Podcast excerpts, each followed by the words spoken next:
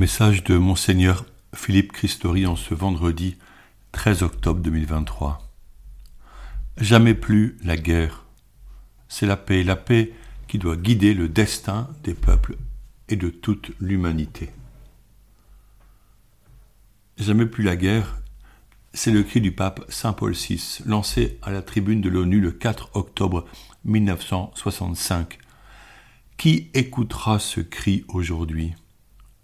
De nombreuses personnes œuvrent pour la paix, mais d'autres, qui ont le pouvoir de déclencher la guerre, n'entendent pas le cri d'appel à la paix.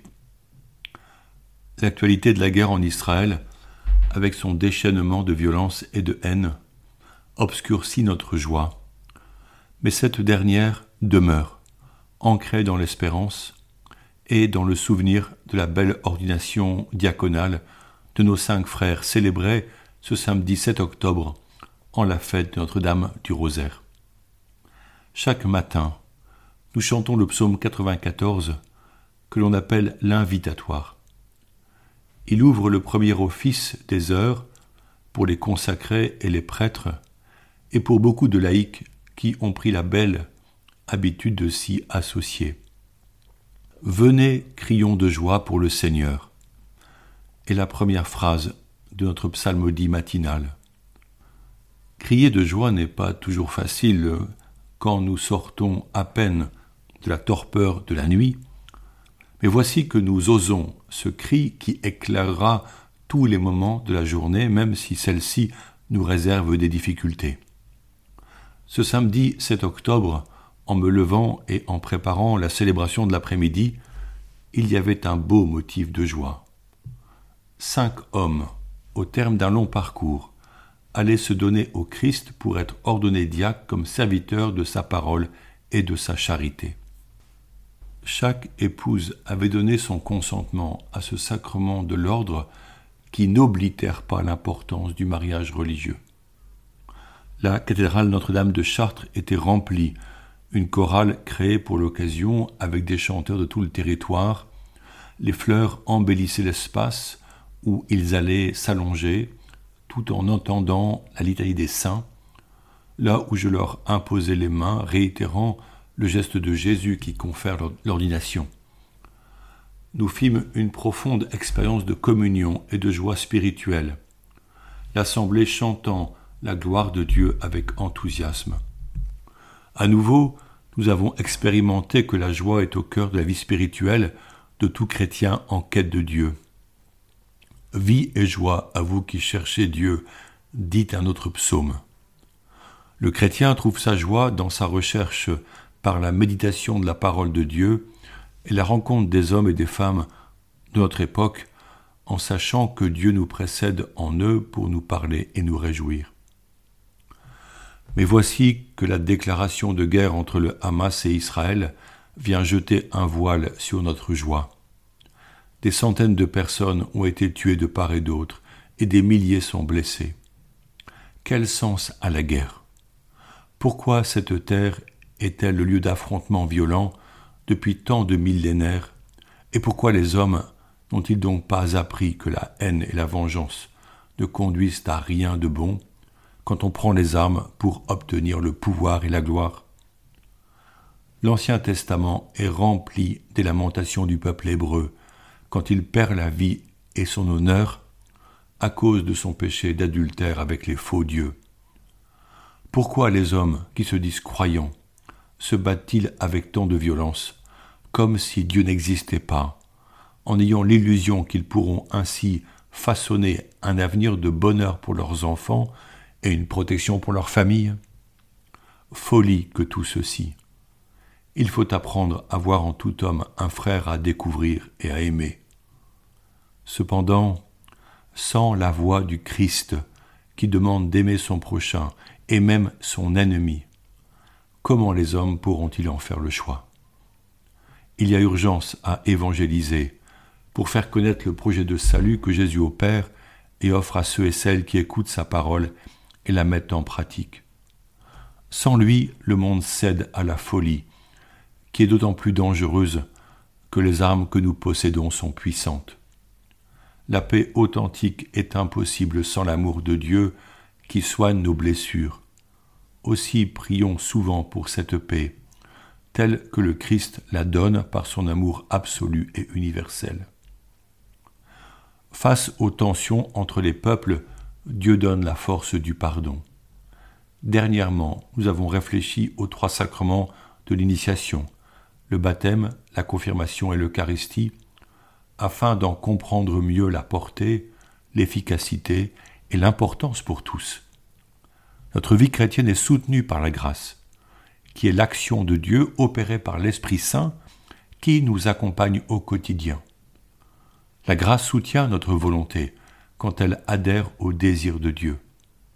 Elle élève notre intelligence pour discerner le plus grand bien. Elle comble le fossé d'impuissance face au drame de la vie. Elle maintient le lien précieux entre nous et le Seigneur. Elle garde notre communion fraternelle. Elle est une force dans notre faiblesse. Elle est une lumière quand le chemin s'avère obscur et que nous marchons à tâtons. Si le mal nous tente et que nous succombons parfois à son œuvre de division et au découragement quand le péché est là, nous ne sommes pas démunis, puisque Jésus, ayant partagé notre condition humaine, a institué le sacrement de la réconciliation en demandant aux apôtres de pardonner en son nom, non pas seulement sept fois, mais soixante-dix fois sept fois. Aussi approfondissons quelques aspects de ce sacrement du pardon que l'on appelle habituellement la confession. Cela me fait du bien de me confesser, entendons-nous parfois. Il est vrai que s'ouvrir à un prêtre bienveillant qui écoute simplement le pénitent est un cadeau rare.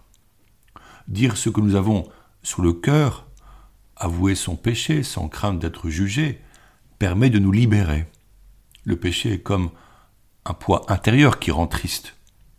C'est le premier fruit de la confession, être libéré et allégé pour marcher léger sur le chemin de la vie spirituelle. Cependant, le péché n'est pas que ce poids que je dois supporter. Il impose une blessure et il crée une rupture entre les personnes. Il ronge, voire brise la communion entre des êtres proches. La confession apporte une onction de paix et d'unité qui reforme les liens entre nous nous comprenons que le bien n'est pas que pour soi, mais pour nous, pour notre communauté de vie.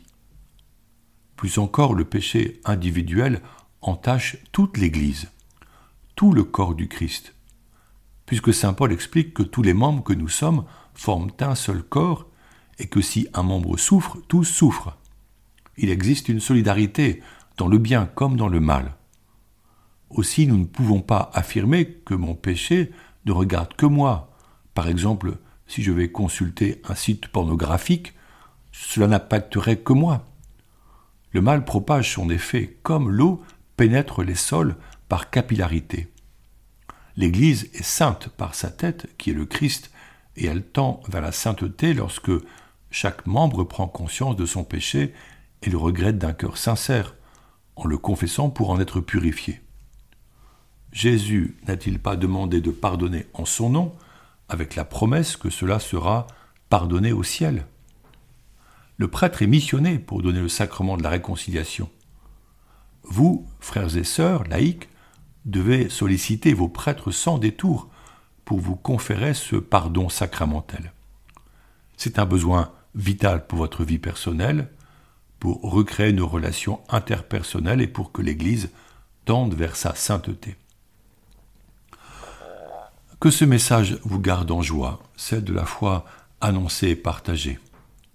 La semaine prochaine aura lieu à Lourdes le rendez-vous Kérigma, qui nous entraînera à plus d'audace missionnaire pour proclamer le salut. Face au drame et à la mort violente, nous sommes détenteurs d'un trésor à vivre et à partager. Je vous invite à prier Notre-Dame avec le chapelet au long de ce mois découvrez-le comme un instrument de grâce. Je confie à votre intercession le Père Raphaël Malcuit, âgé de cent ans, qui vient de nous quitter pour rejoindre la maison de celui qui l'a servi par son ministère fidèle. Prions pour que des jeunes hommes prennent sa suite au service de l'Église. en devenant prêtre.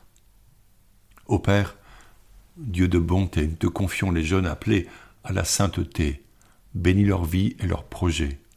Nous te supplions de susciter parmi eux des vocations consacrées et sacerdotales. Jésus doux et humble de cœur, donne-nous des prêtres selon ton cœur. Qu'ils s'offrent pour célébrer le saint sacrifice de la messe et les sacrements, qu'ils annoncent l'Évangile à tous en notre diocèse de Chartres. Esprit de sagesse et de lumière, guide-les et protège-les. Inonde-les de ta paix et de ta joie. Face à cet appel, ôte la crainte. Aide-les à franchir les obstacles et comble-les de ton amour infini. Sainte Mère de Dieu, Notre-Dame de Chartres, intercède pour ces jeunes si généreux, aide les parents à accueillir la vocation de leur enfant, nous t'en remercions. Amen. Bonne journée à tous.